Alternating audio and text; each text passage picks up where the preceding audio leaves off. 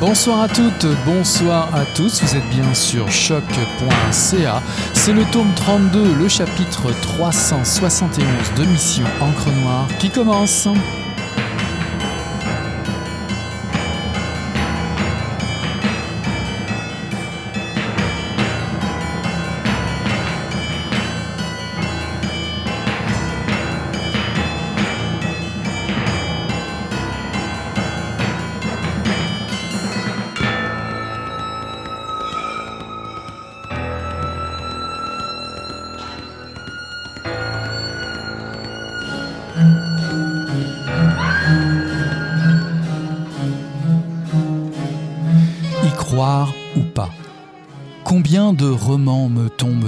Me font douter soudain de ma capacité même de lire ce qu'on appelle lire.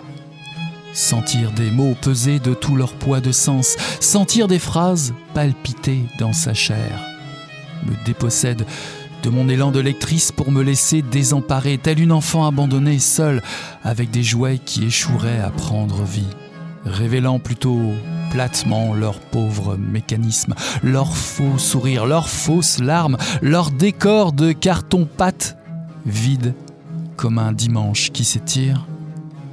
Lorsque le miracle de la captation par l'œuvre n'a pas lieu, la mimésis a quelque chose de désespérant, comme si la vie elle-même se trouvait amoindrie, aplatie par cette vaine tentative d'en rendre l'épaisseur. Devant un roman auquel je ne crois pas, je deviens fâché contre l'idée même du roman, de la fiction. Je me rangerai soudain dans le camp de Platon, en rogne contre ces copies de copies, ces fadaises égarantes, ce temps perdu à se faire mener le bout du nez par ces auteurs qui font les intéressants avec leurs petites intrigues, leurs petites descriptions, leurs petits enjeux sociologiques ou psychologiques à dessous, leurs petites phrases bien tournées. Pourquoi toutes ces histoires, tous ces personnages?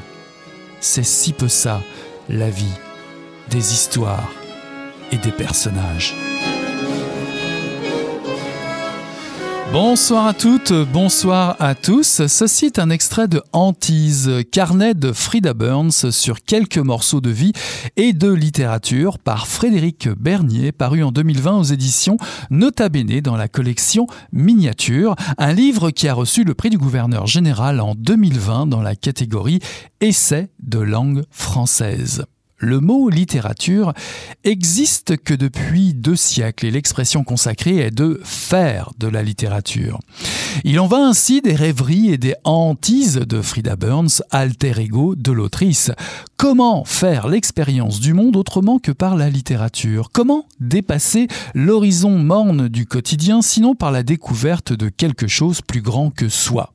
Qui lit et pourquoi certains textes sont considérés comme littéraires? Ce livre, assez court, se veut un hommage à la littérature, à la lecture-écriture comme une question de vie ou de mort, de vie et de mort, de mort au lieu même de la vie, dixit l'autrice. Je vous invite à tricoter, à détricoter la langue ce soir en compagnie de Frédéric Bernier à Mission Encre Noire. Bonsoir Frédéric. Bonsoir, merci de me recevoir. Vous habitez à Montréal, vous enseignez la littérature au Cégep de Saint-Laurent. Après une première formation en philosophie, vous êtes tourné vers la littérature. Vous êtes particulièrement interpellé par les textes hybrides à mi-chemin entre narration, réflexion, rêverie et autobiographie, un genre d'essai un peu informe que vous tentez vous-même de pratiquer et qui nous amène à ce texte Antise. Commençons par le commencement. Félicitations tout d'abord pour votre prix du gouverneur général en 2020 dans la catégorie essai de langue française. Ce petit livre, gros effet, Antise, est publié dans la catégorie miniature chez Nota Bene et qui fait à peine 80 pages. Alors pour éclairer notre lanterne, un texte hybride, ça mange quoi? Est-ce que cela concerne la forme, le fond du texte? De quoi s'agit-il précisément? Euh, ben, D'abord, merci euh, beaucoup de votre euh, description. Et euh, oui, ce prix a été pour moi une, une grande, grande surprise, précisément parce qu'il s'agit d'un petit texte assez étrange, peut-être. oui, à mi-chemin entre quelque chose de très intime, qui est ma folie personnelle, la folie de quelqu'un qui aime bien habiter les livres, y trouver à la fois un refuge et un lieu où recevoir des chocs, ou faire des expériences qui nous redonnent le monde et la vie autrement. Donc, c'est un peu en cherchant à moi-même poursuivre le fil de ces lectures qui ont été signifiantes pour moi que j'ai forgé ce livre-là. Euh, qui est euh, parti de, de, de, quelques pages que l'invitation euh, d'un ami et collègue très cher qui s'appelle Jean-François Bourgeot et qui amorçait cette nouvelle collection chez Nota Bene, donc miniature. Donc c'est son invitation qui m'a permis de, de, poursuivre une première une première série euh, de pages que j'avais faites, euh, produites, écrites sans trop savoir euh, où j'allais. Donc, Antise n'est pas du tout le produit d'une d'une d'une projection d'un projet réfléchi, mais je dirais qu'il est plutôt le, le, produit un peu hasardeux d'une longue décantation, décantation de mes de mes lectures, euh, de mes réflexions, de tout ce qui s'est déposé en moi un peu malgré moi, euh, peut-être dans les 10 ou 15 dernières années euh, après que je sois sortie de l'université et que j'ai cherché justement une autre forme, une forme euh, qui ne soit pas celle du discours sur la littérature, mais euh, qui se tienne au plus proche d'une expérience de la vie et de la littérature. Mhm. euh, mais bon, pour, pour, revenir plus euh, de manière peut-être plus précise à la forme de ce livre-là, euh, je dirais que le genre auquel ce livre-là appartient le plus, euh, le plus évidemment, c'est le genre de l'essai, qui est lui-même un genre assez informe, genre qui prend naissance avec avec Michel de Montaigne.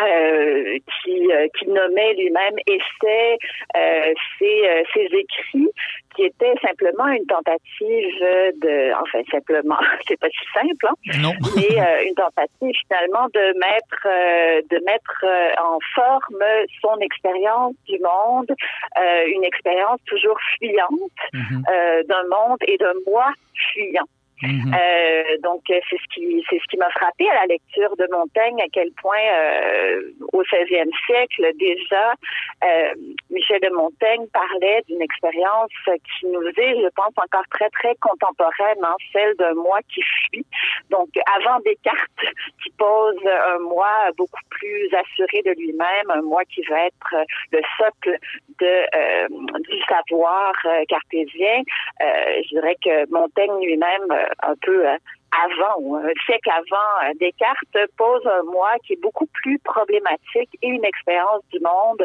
qui se tisse euh, à partir d'une expérience très, très intime des livres. Alors, le titre de votre essai est Antise, un mot au pluriel qui a bien du mal à se définir. Vous convoquez Paul Auster, Franz Kafka, Marguerite Duras, Rainer Maria Rilke pour en délimiter justement euh, les contours en exergue euh, de, votre livre.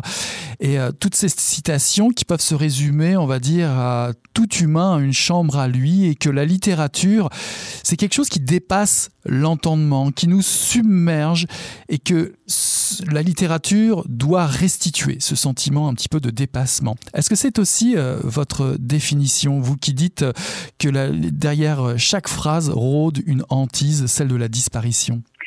Euh, Oui, euh, ce livre-là part, comme je le disais, de, de, des expériences de choc que j'ai pu recevoir euh, euh, à la lecture de certains livres, euh, particulièrement euh, frappants euh, pour moi. des livres qui nous déstabilisent et qui, oui, en effet, nous nous submergent. et ces, ces chocs-là qu'on peut recevoir des livres sont des chocs tellement intenses qu'ils peuvent provoquer une certaine frayeur, voire une terreur. C'est la raison pour laquelle j'ai choisi ce terme de hantise euh, au pluriel, en effet, euh, parce que ce terme-là, je pense, rendait compte à, à, la fois euh, du caractère presque épeurant, terrifiant de cette sorte d'expérience que l'on peut rencontrer dans les livres et dans la vie également, évidemment, lors de, de rencontres ou d'événements particulièrement forts qui, qui nous tombent dessus, qui nous désarçonnent. donc, Antise, ça, ça, ça, fait euh, les peurs, euh, ce qui, euh, ce qui nous traverse, ce que l'on ne maîtrise pas, ce qui nous obsède aussi, et peut-être plus encore ce qui nous habite. le fait que nous soyons la chambre d'écho de différentes voix qui nous constituent, euh, qui euh, font euh, ce que nous sommes. et ces voix, elles sont toujours plurielles, multiples. Et oui, elles nous, elles nous traversent. Donc, Antise, oui, c'est à la fois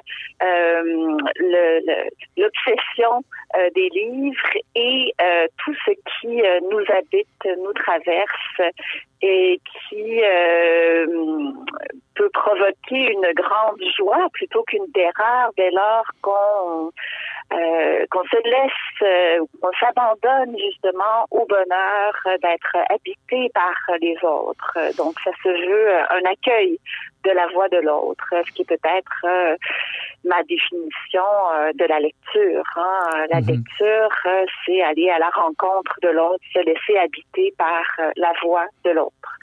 À partir de là, vous vous substituez à Frida Burns. Alors pourquoi? Qui est-elle, cette Frida Burns, que vous définissez comme suit Mélange désordonné et bouffon de chair et d'os sous une étoffe de phrases qui battent au vent. Qui est-elle, cette Frida Burns?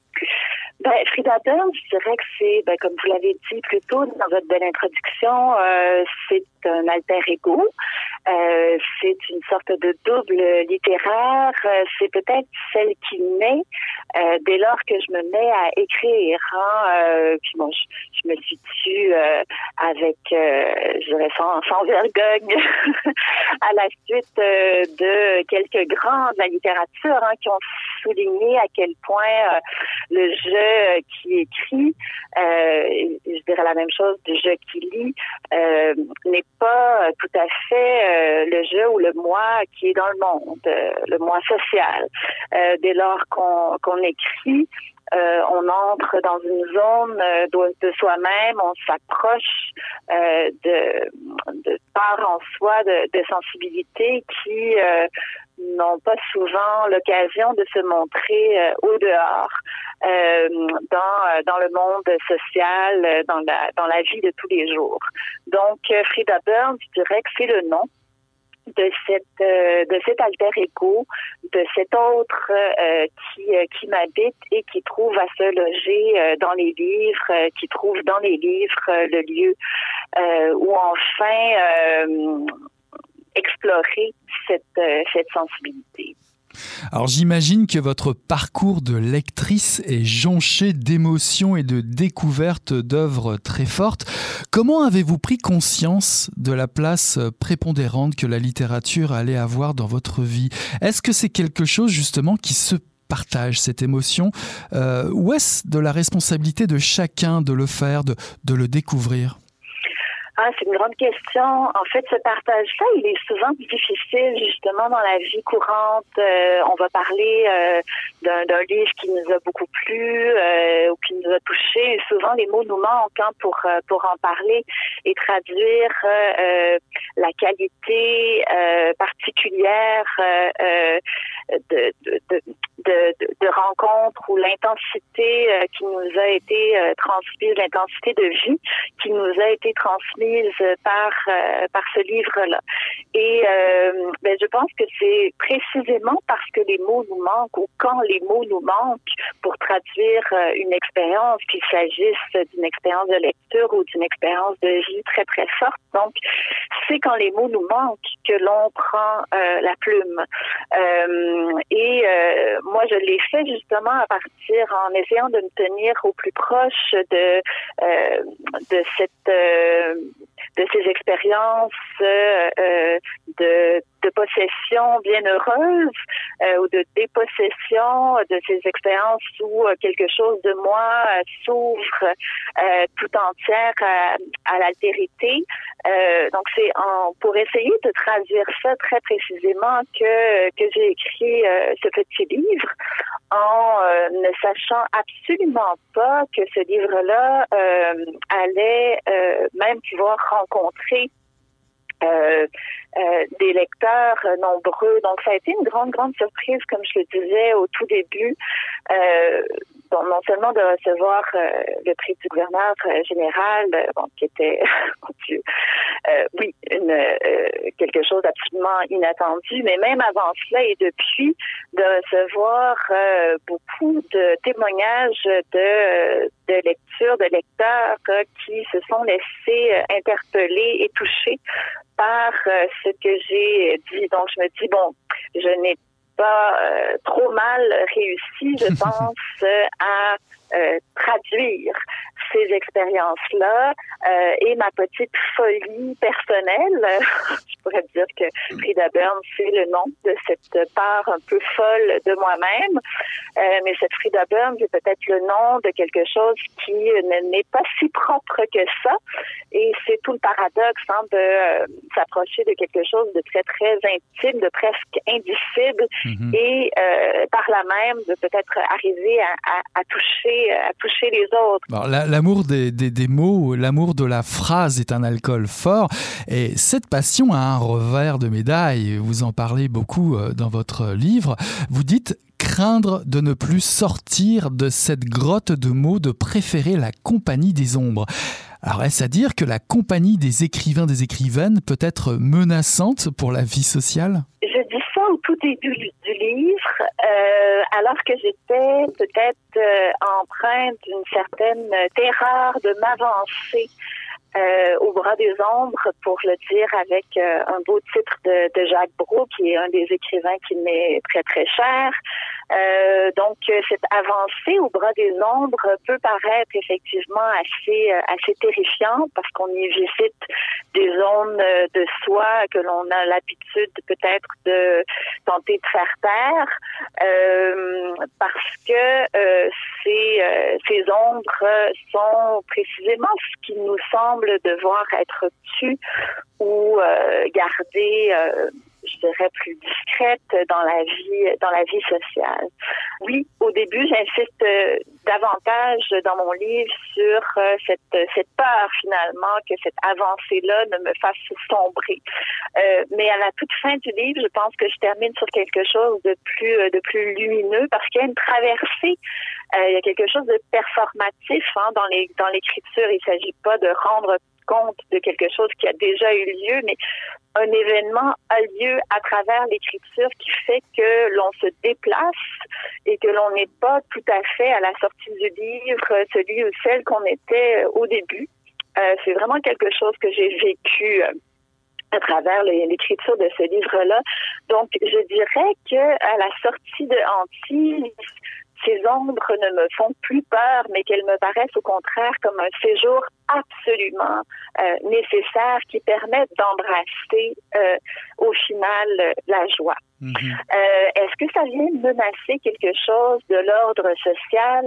Euh, en tout cas, euh, cette rencontre-là avec les parts de soi qui nous semblent un peu sauvages, un peu ombrageuses, un peu inadaptées, un peu folles, euh, elle s'oppose euh, à très certainement à notre fonctionnement euh, social, à notre performance, euh, à l'excellence et à la productivité euh, telles qu'elles nous sont euh, demandées dans la vie un peu folle du capitalisme galopant qui caractérise notre monde. Mais en même temps, ces jours-là, dans la dans la nuit, que, que visitent les œuvres, qu'il s'agisse d'œuvres littéraires euh, ou théâtrales ou euh, de la danse, en fait, l'art et la littérature sont là précisément pour nous permettre de séjourner dans cette nuit qui nous est absolument euh, nécessaire, n'en déplaise à la logique dominante. donc, c'est un séjour qui paraît dangereux, je pense que euh, c'est aussi un séjour qui nous est absolument capital et pour lequel il faut, euh, il faut, en fait, il faut se battre, je pense, pour euh, faire entendre que cette logique-là, un peu folle, qui est une logique de l'abandon, qui est une logique de la perte, qui est une logique de parier sur euh, euh, la folie, la sauvagerie qui nous habite, c'est un c'est un pari qu'il faut qu'il faut tenir et ce sont des des séjours et des logiques qu'il nous faut préserver coûte que coûte particulièrement dans un monde euh, qui, euh, qui lui est euh, peut-être de plus en plus hostile. Mhm. L'activité de lecture est-elle liée à celle de l'écriture pour vous? Lisez-vous au bout de la plume de l'écrivaine que vous êtes devenue? Y a-t-il un détachement de votre part face à l'intrigue, le contexte, la forme? Enfin, je veux dire, ce qui importe avant tout pour vous, c'est la parole de l'écrivain, ces mots comme une seconde peau, comme vous l'écrivez. Oui, en effet. Ben, c'est la raison pour laquelle je parlais de lente décantation. Euh, bien entendu, euh, et mon livre le montre bien, hein, parce que tout mon livre peut être vu comme une sorte de tissu de, de citations. Je cite euh, énormément de monde, je convoque énormément d'auteurs, non pas comme des auteurs comme des autorités, mais plutôt comme des, des frères et des sœurs qui, euh, euh, qui sont des compagnons euh, d'existence. Donc, oui, encore une fois, l'écriture prolonge complètement les lectures que j'ai pu faire, mais ces lectures-là m'habitent comme des lieux que j'ai pu visiter euh, en moi-même grâce à la voix des autres. Mhm. euh, donc, c'est ça que j'essaie de, de, de, de, prolonger dans ma propre, euh, dans ma propre écriture. C'est vrai qu'on découvre beaucoup de vos coups de cœur à travers euh, notre lecture. J'en citerai quelques-unes, quelques-uns, Antonin Artaud, Henri Michaud, Virginia Woolf, Clarice Lispector, Fernando Pessoa, Hubert Aquin et bien d'autres et bien d'autres avec des extraits euh, euh, dans le texte. Il y a quelque chose de, de magique dans le langage. Est-ce que c'est quelque chose qui se perd ou s'est perdu avec le temps les, les mots ont-ils fini de, de, fasciner, selon vous, pour devenir essentiellement utiles, rentables euh, Je pense que cette magie-là a toujours lieu, euh, même si on n'en parle pas beaucoup. Euh, des gens continuent euh, de lire. Euh, il y a toujours des communautés de lecteurs. et je pense que cette cette façon d'entrer en contact avec le langage, de se laisser façonner est traversé par euh, par lui, par euh, par le langage, par une langue, par par une phrase parfois. Hein. cette, cette magie-là continue d'opérer. je, le, je le vois autour de moi, je le vois quand j'enseigne et que les étudiants se sentent euh, vont à la rencontre euh, des livres lorsque, lorsque ces livres-là euh, leur parlent. Hein. Et la magie des mots n'a pas toujours lieu, mais parfois il s'agit de trouver le livre qui entrouvre quelque chose en soi pour comprendre comment ça opère. mais vous avez raison de dire que cette cette, cette magie-là s'oppose à une conception plus commune euh, de du langage comme comme communication efficace. Euh, et euh, c'est une des choses effectivement que je défends dans Antise, cette nécessité de euh, continuer à, à, à se laisser habiter par une langue qui est conçue euh, comme comme une manière d'entrer en contact avec une part nocturne qui s'oppose précisément à la communication efficace. laisser la langue nous faire déparler, nous faire délirer et nous faire entrer avec euh, quelque chose qui peut être euh, davantage de l'ordre euh, de l'inconscient. Et de ce qui nous habite et qui nous qui nous traverse. Le petit enfant il vient au monde et il est tout de suite jeté dans une soupe de mots, de langage à partir de laquelle il va apprendre lui-même à faire sens du monde autour de lui.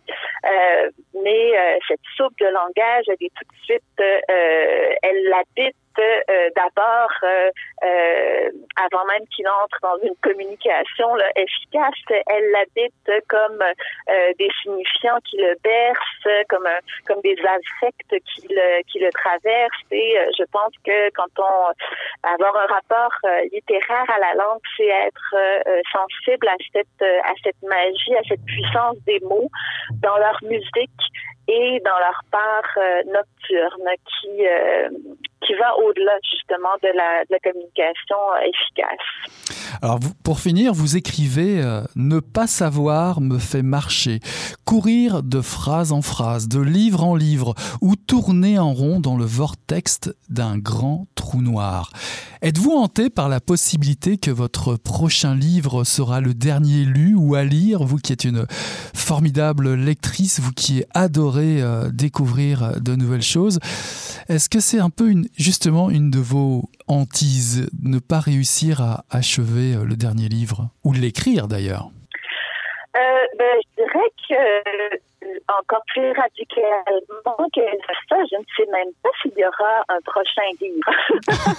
euh, Antise est un tout petit livre. Il y en avait eu euh, auparavant. J'avais euh, fait paraître trois livres, mais qui étaient davantage euh, des études, des livres sur. C'était des livres qui étaient beaucoup moins personnels. donc, je, je suis assez point dans le non-savoir, je vous dirais hein, que euh, je ne sais pas si euh, je saurais euh, tisser un prochain livre, sans doute parce que euh, écrire suppose euh, d'habiter justement des lieux en moi-même que j'ai pas toujours le séjour de pouvoir euh, habiter. Ça demande, je dirais, une énergie que le travail souvent empêche.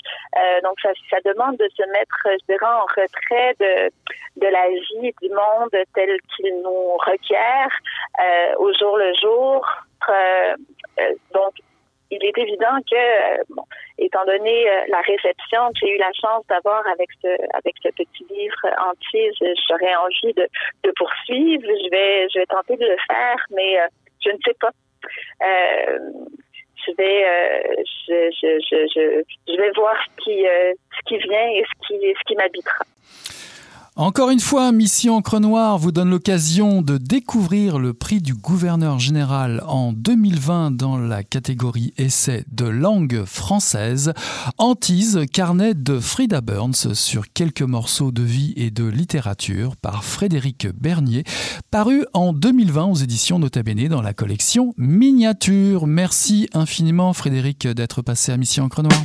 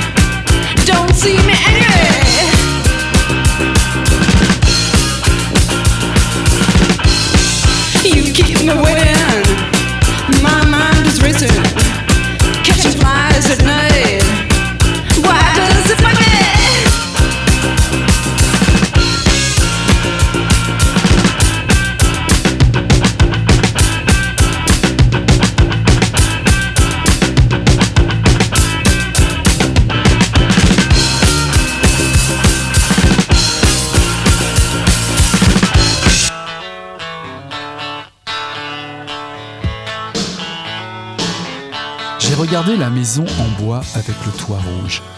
J'y avais célébré tous mes anniversaires de 7 à 17 ans. La fenêtre de ma chambre et l'érable où j'aimais tant grimper quand j'étais plus jeune. On s'est fait un dernier signe de la main et ils ont disparu derrière la haie de cèdre des voisins à mesure que nous prenions de la vitesse. J'ignorais encore ce que mon père savait depuis longtemps. Même si je reviendrais parfois, c'était fini.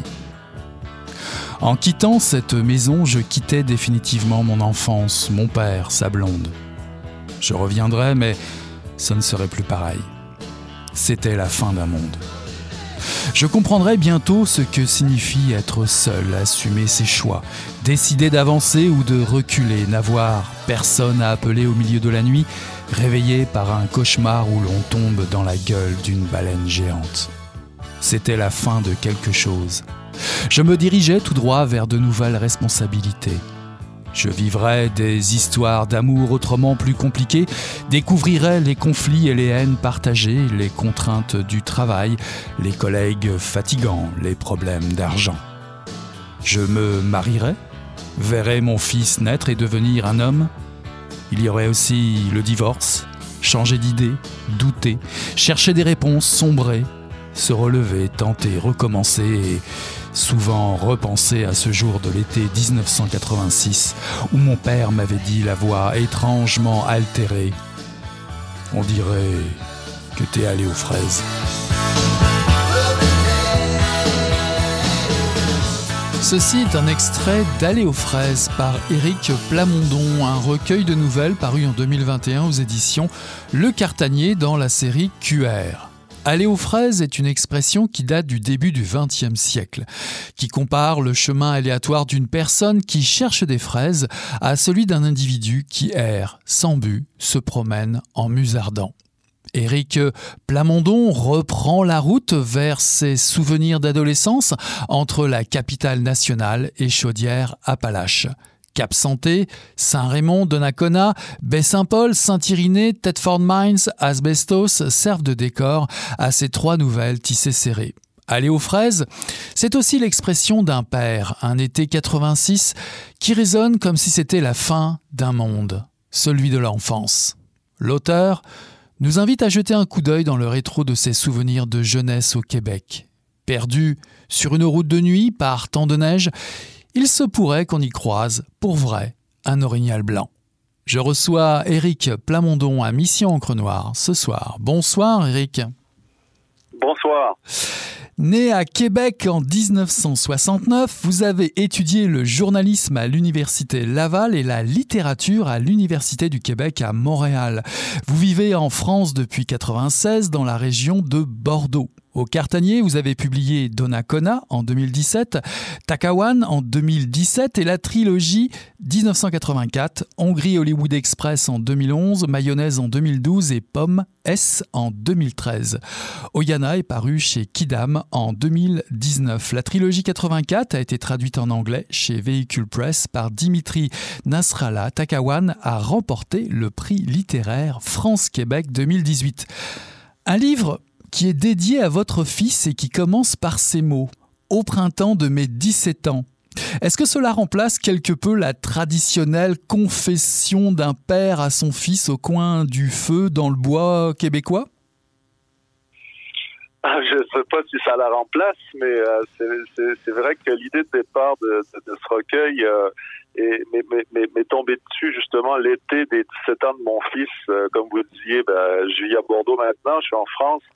Et euh, je me souviens de, de, de l'amener chez des chums en voiture et euh, je sais pas pourquoi de, de, lui mettre à lui parler de, enfin moi de me dire mon fils a 17 ans, je suis avec lui, on est ici à Bordeaux en France. Où c'est que j'étais moi à l'époque? À quel point? Et là je, je je me rendais compte à quel point nos vies étaient différentes d'une certaine manière, même si on, a, on avait cet âge-là.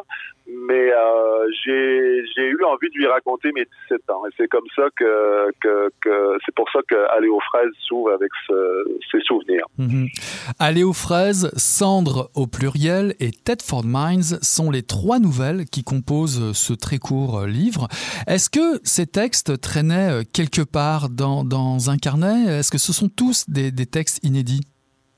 Euh, non, alors Cendre, je l'avais écrit euh, un an auparavant. C'était une commande pour euh, un réseau de libraires français qui faisait un spécial Québec, qui m'avait demandé euh, voilà une nouvelle autour du Québec. Donc je m'étais je m'étais vraiment amusé à à écrire Sand, qui, qui donc déjà était quand même euh, un texte qui partait dans les souvenirs du père, et, et, donc c'était ce, ce, le mien. Euh, et après, euh, j'étais en train de...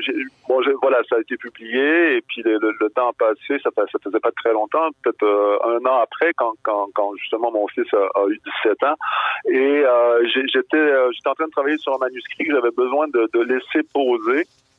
Et, euh, et donc j'avais cette, cette nouvelle-là en tête euh, de, de la, la, la, la première euh, et aller aux fraises. Et donc euh, je l'ai je l'ai écrit euh, assez rapidement, écrite assez rapidement, et euh, je l'ai, je sais plus pour quelle raison, envoyé à mon éditeur qui connaissait déjà le texte de Sand, qui a lu Aller aux fraises et qui m'a dit ah si t'en avais une autre sur le coude justement, on pourrait peut-être faire un recueil, ça serait cool. Euh, et donc euh, et donc ben, j'ai poursuivi et, et donc for Minds, donc for Minds et Aller aux fraises ont été vraiment écrits presque en même temps quoi. Mm-hmm. Québec, Chaudière-Appalaches, ce sont les régions où vous avez euh, grandi. Euh, pour la plupart des jeunes protagonistes que l'on découvre avec vous, Isabelle, Tipière, Will, Buddy, Lac, le gros bédard, Patate, le cégep sonne comme le glas de l'enfance. Chacun va s'envoler vers d'autres destinées, d'autres endroits. Est-ce que c'est un moment qui occupe une place centrale dans votre vie, cette fin de la camaraderie de l'enfance?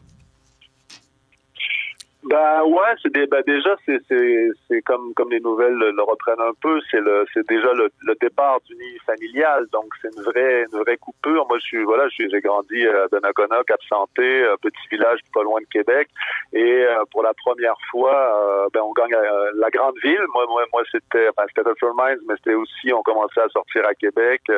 c'était une ouais c'est c'est vraiment le, le, passage pour moi de de, de l'enfance à l'âge adulte se, se, se joue au, au cégep, contrairement peut-être en France où il n'y a pas il y a pas ce, niveau-là, on passe directement du lycée euh, à la fac, à l'université, mais euh, je pense que c'est en deux, deux ans un peu euh, tampon qu'on a qu'on a peut-être, je dirais même la chance d'avoir au Québec parce que c'est c'est c'est comme un, ouais, c'est une période vraiment significative, je trouve. Alors on est dans les années 80, on danse sur Madonna et du Bon Jovi, on regarde les Goonies, The Breakfast Club, Rocky 4 euh, ou une créature euh, de rêve, c'est ce qui occupe les soirées bière et chips de la fin de semaine. Si je rajoute à cela le bal définissant et les, les automobiles en pagaille, on est bien en Amérique du Nord. Ça sonne comme une tune, allez, j'ose, de Bruce, de Bruce Springsteen, genre Born to Run ou Glory Days. Sauf qu'ici, euh, les voitures, ben, ce sont des Porsche 911 ou des 4x4. Alors je me demandais dans quel milieu social euh, on évolue. Et lorsque vous revenez sur vos souvenirs, y a-t-il un fond de nostalgie ou de regret? Euh, Pas de nostalgie. Oui, quand on repart dans ses souvenirs, il y a toujours un peu de nostalgie. Je dirais, dirais pas regret hein, quand même. Non, non, c'est... Euh... Ben, c'est plus de l'ordre de, la nostalgie, de, de repenser à, à ce qui nous a, ce qui nous construit à, ce moment-là. Et, c'est comme si moi, en, repartant dans mes souvenirs, c'était vraiment l'époque la plus significative, ou en tout cas celle dont je me souviens le mieux, euh, qui est plus facile d'en parler, et peut-être là où s'est passé le, le, le, plus de choses. Je trouve que tout à coup, euh, voilà, quand on quand on est plus euh, à l'école secondaire, on change de on change de routine, on va, on va, on va, on va passer dans un nouveau monde, on va connaître un nouveau monde, etc. Et, et dans aller aux fraises, euh, c'était aussi un, petit, euh, petit hommage à, toutes ces à toutes ces personnes avec qui j'ai grandi, avec qui on passe beaucoup de temps, euh, en sachant que voilà, c'est des souvenirs, les personnages sont construits à partir de, plusieurs archétypes de, de, souvenirs de, plus jeunes. Dans les tunes de Springsteen, il y a toujours l'histoire d'une fille qui fait tourner euh, toutes les têtes. Alors ici, on peut la nommer euh, Isabelle, mais étrangement, elle fait évoluer la trame de l'histoire, mais sans vraiment pour autant influencer complètement vos centres euh, d'intérêt. On sent que vous privilégiez d'autres émotions, l'amitié, le lien paternel et le territoire également. Est-ce pour dire à votre fils et à nous par la même occasion, je viens de là, voici le lieu où j'habite, où j'habitais, le Québec Exactement. Enfin, moi, voilà, quand, quand c'est pas pour rien, comme vous disiez, que, que, ce livre-là est, est, dédié à mon fils, c'était, c'était aussi pour moi une manière de lui, ben oui, de, de lui dire euh, d'où il vient, euh, en tout cas, enfin, d'où, d'où son père vient, et de lui raconter, euh, lui raconter cette période de l'histoire qui qui malgré lui, ou en tout cas, le, constitue aussi. Quoi. Il, est, il est déjà venu au Québec, il connaît un peu, euh, mais euh, c'était la comment dire la passation littéraire vers le fils. Alors évidemment, vous, qui, vivez en France depuis plusieurs années, Comment, comment euh, arrivez-vous à maintenir justement ce, ce, Québec-là euh, précisément en vous? Est-ce que, est que la France euh, vous donne d'autres émotions, d'autres territoires viennent vous, vous hanter ou vous habiter dorénavant? Ben, justement, c'est intéressant comme question parce que le manuscrit sur lequel je suis en train de travailler se passe plus en France euh, qu'au Québec et, et, je pensais pas que ça me déstabiliserait autant que ça euh, parce que je me, je sens peut-être plus à l'aise avec des, histoires du Québec euh, comme tel, mais c'est je, pense surtout, enfin, en, plus, euh, à je l'ai écrit à, à, part la nouvelle Sambre euh, pendant le confinement, le donc c'était euh, c'était à l'automne, euh, et ça commençait à faire longtemps que, enfin, ça, ça va faire plus de deux ans que je suis revenu au Québec, et vraiment, ça, ça me manquait. C'est aussi pour moi dans l'écriture euh, ça remplace l'avion, ça remplace le voyage. J'avais envie d'aller au Québec, je pouvais pas y aller, donc je me suis plongé dans le Québec grâce, grâce à la littérature, à l'écriture. Aller aux fraises, le titre du livre, c'est aussi l'expression euh, de votre père. Euh, comment était-il ce père que nous euh, découvrons dans ce texte? Vous dites de lui qu'il est loin d'être sévère et envahissant, qu'il vous laissait devenir responsable. vous qui êtes devenu père à votre tour, comment jugez-vous justement après coup cette expérience ou son expérience de père? Ben, C'était ouais, dans, dans, aux fraises, je le présente un peu comme euh, un peu taiseux et peut-être un peu euh, de manière un peu dure alors que c'est quelqu'un qui, qui m'a toujours euh, qui m'a toujours encouragé qui, qui, qui, dont, dont je pense une des valeurs centrales était la, la liberté qui m'a toujours euh, laissé euh, une liberté une très très grande liberté. Donc euh, ça c'est là c'est peut-être pas évident dans, le texte, mais euh, c'était un père très voilà très compréhensible, bien que bien que un peu taiseux quand même, comme comme comme comme le texte le, le révèle, mais euh, avec vraiment vraiment un grand respect et, un grand je pense qu'il a ce qui m'a appris le, plus, en tout cas, ce sa manière, il, il était enseignant, et je pense que ce qui m'a enseigné le plus, c'est le respect, mais le respect justement de, de faire, d'aller jusqu'au bout de, de, ce que moi j'avais envie de faire, en tout cas. Mmh. Alors, il y a beaucoup d'émotions, évidemment, dès qu'on parle de souvenirs, euh, euh, c'est forcé. Vous, dites que votre père était euh, taiseux, mais euh, ce qui est assez intéressant, pour revenir aussi à cette idée d'archétype dont vous parliez un petit peu plus tôt, c'est que vous faites euh, par la bande un profil euh, un profil très très euh, très marquant de, du père québécois parce que même s'il était taiseux votre père il est intarissable lorsqu'il rencontre un vieux chum. Alors êtes-vous semblable là-dessus? Puis ça nous permet de découvrir des pages assez extraordinaires de d'histoire de, de je dirais de rumeurs ou en tout cas des choses qui se partagent dans, des récits qui sont palpitants mais souvent euh, des, des récits oraux à rebondissement qui font rire. Qu'est-ce que qu'est-ce que partage ou qu'est-ce que partageait votre père et les hommes là-dedans? Ben c'est ça qui est intéressant. Je trouve ça intéressant ce paradoxe-là, c'est-à-dire quand je dis qu'il était taiseux, c'est genre au quotidien dans la vie, euh, dans la vie de tous les jours, ou en tout cas, euh, dans la dans la dans dans dans, l'époque euh, contemporaine, euh, c'était c'était c'était plus compliqué. Mais quand il était question justement de souvenirs, on parle de souvenirs, on est dans le souvenir, on parlait de nostalgie tantôt.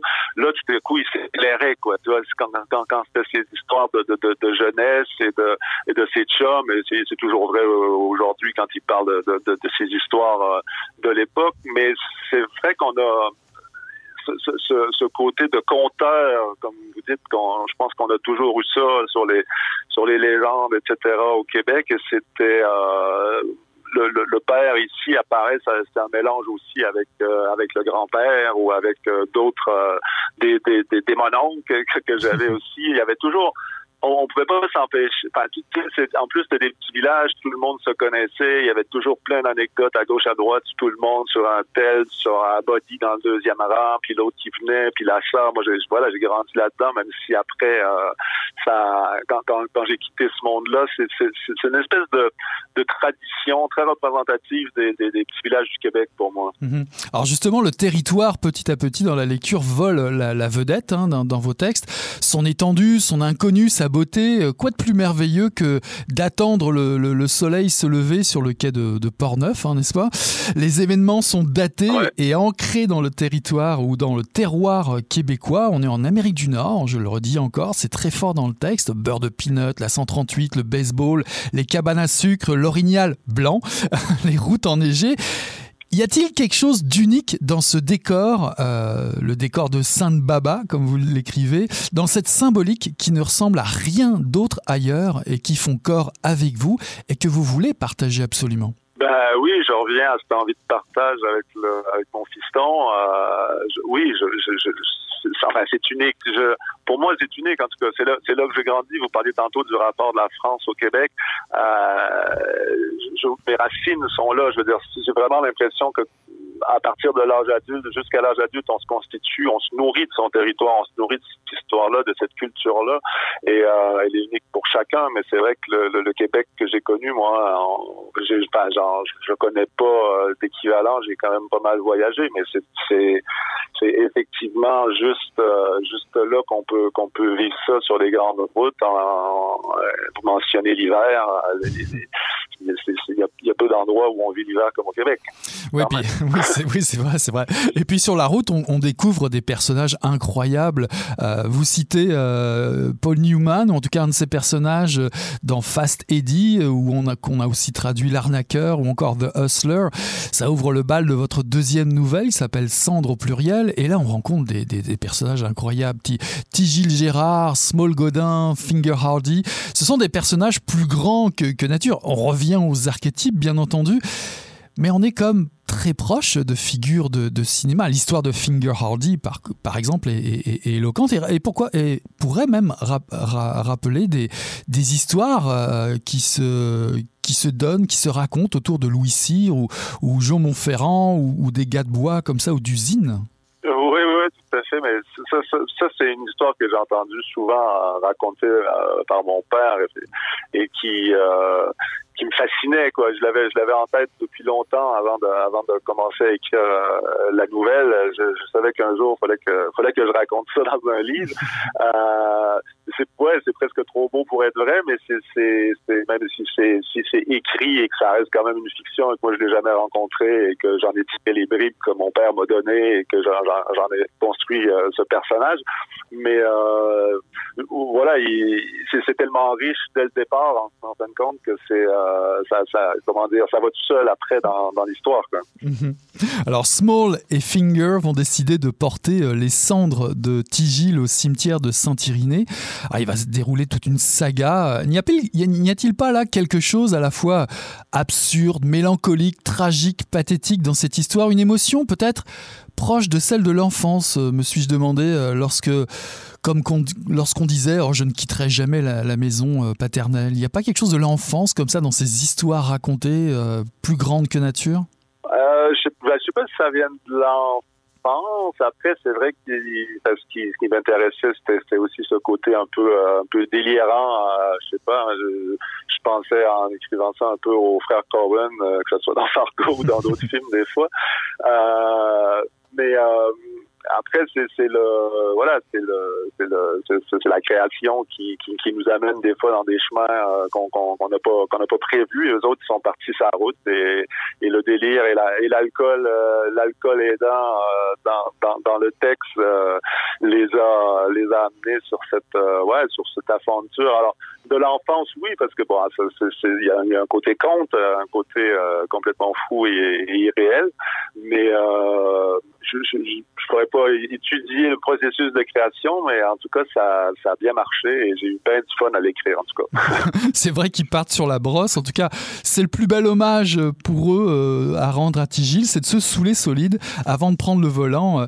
Est-ce est n'est-ce pas un petit peu désuet, toute cette homerie? Je me suis demandé, est-ce que cela va vraiment parler euh, à cette jeune génération d'aujourd'hui euh, c'est une bonne question. Apparemment, oui, parce que les retours, les retours qu'il m'a fait, apparemment, ça, parle à beaucoup de monde et, oui, ça, ça pourrait m'étonner. Après, c'est pas une question que que je me suis posée. Je me suis pas mis de, de, de barrière en disant il faut que j'écrive quelque chose qui soit accessible à tout le monde, etc. J'ai laissé aller l'histoire, mais mais comme pour revenir un peu à ce qu'on disait tantôt, d'une certaine manière, je pense que ça fait partie de l'ADN du Québec. Donc, euh, à un moment donné, ça, ça, ça, peut parler voilà, à, plus de gens qu'on pense ou qu'on pourrait croire euh, au départ avec des, ces histoires euh, voilà, déjà d'une autre époque. Hein. On, est, on est loin de la modernité d'ensemble, mais, euh, mais c'est l'idée de, l'idée de ce, ce, côté conte aussi. Quoi.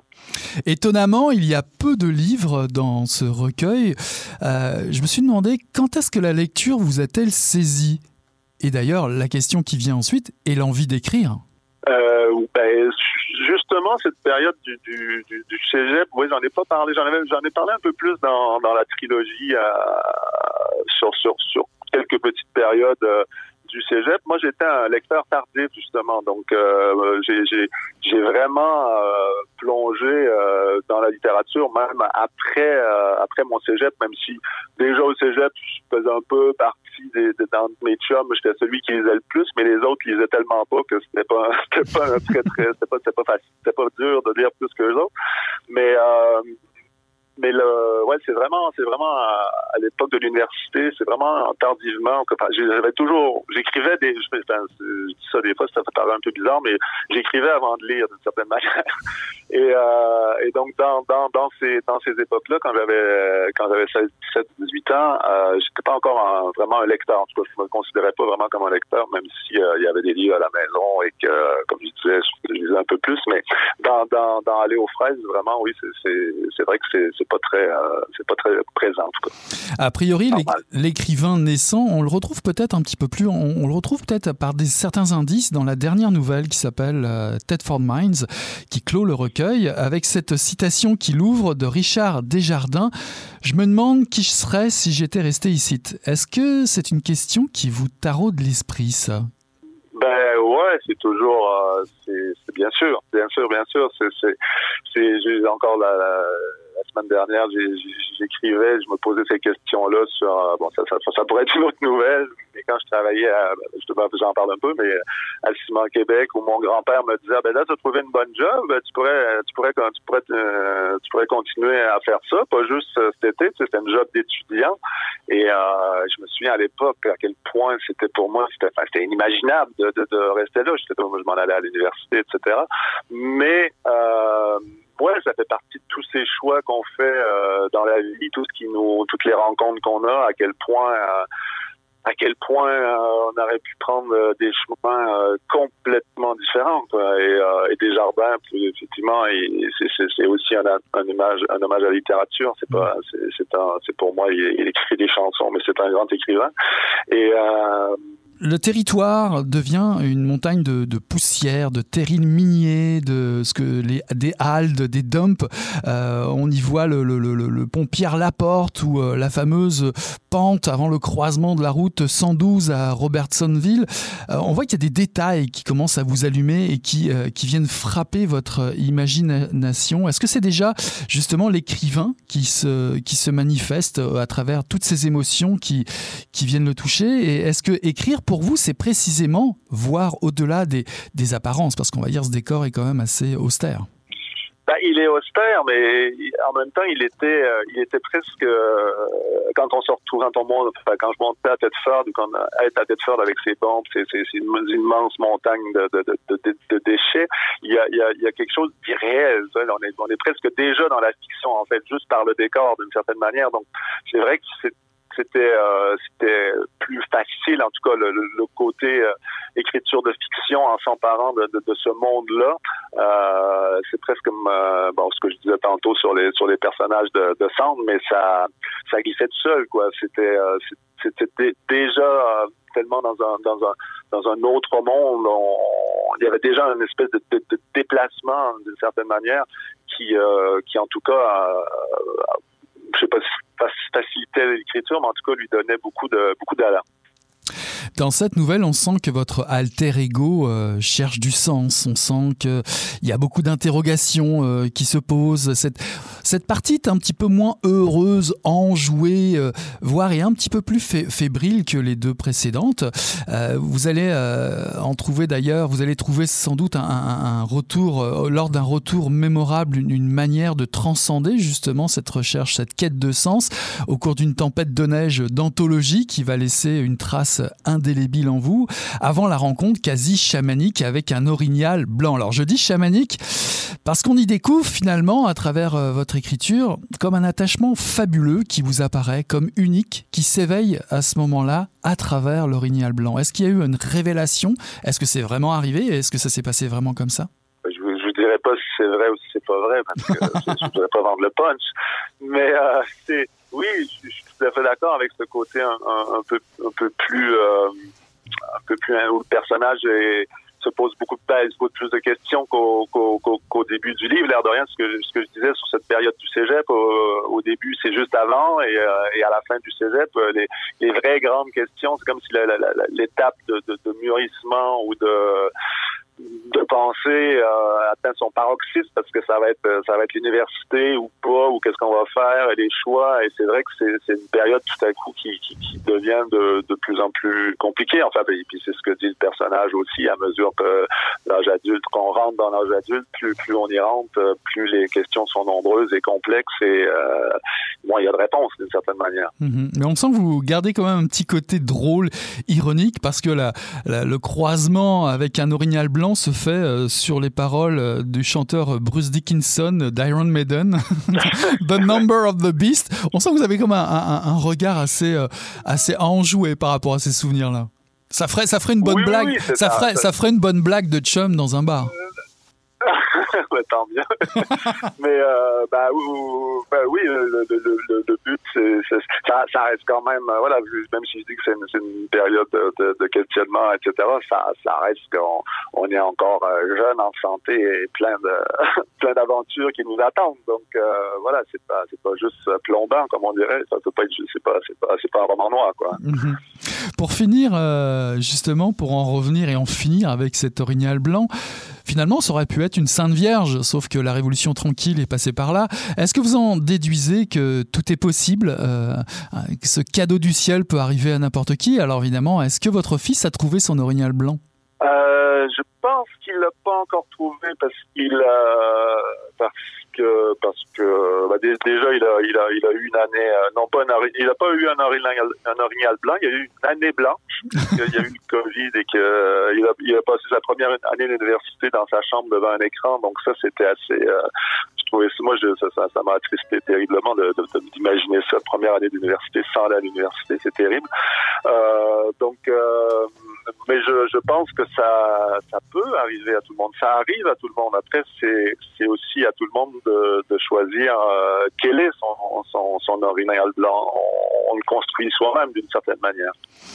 La route de nuit sera légendaire dans ce livre, une histoire de père que vous pourrez partager devant votre chum sans problème, des histoires québécoises, de route, de territoire, d'émotions à lire dans ce splendide recueil Aller aux fraises par Éric Plamondon, un recueil de nouvelles paru en 2021 aux éditions Le Cartanier dans la série QR. Merci Éric d'être passé à Mission Encre Noire.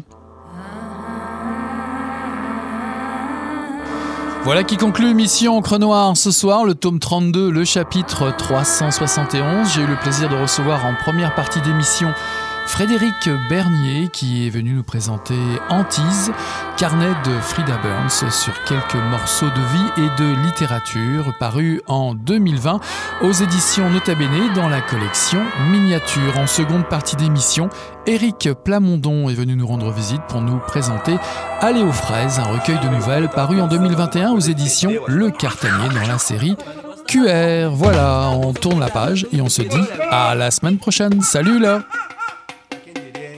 garbo acabou de irajar, hein? É, mas eu tava falando pra você, né? Depois que eu passei a me sentir, aí o negócio ficou diferente. Então, Jorjão! Vai, garoto! Fala a verdade. Isso na bola. Não. Eu a cerveja que. Ô, Ciro, tira a mão do meu bolso. Agora um arame, um arame ia pegar dentro, ia pegar um gordurame depois, um arame não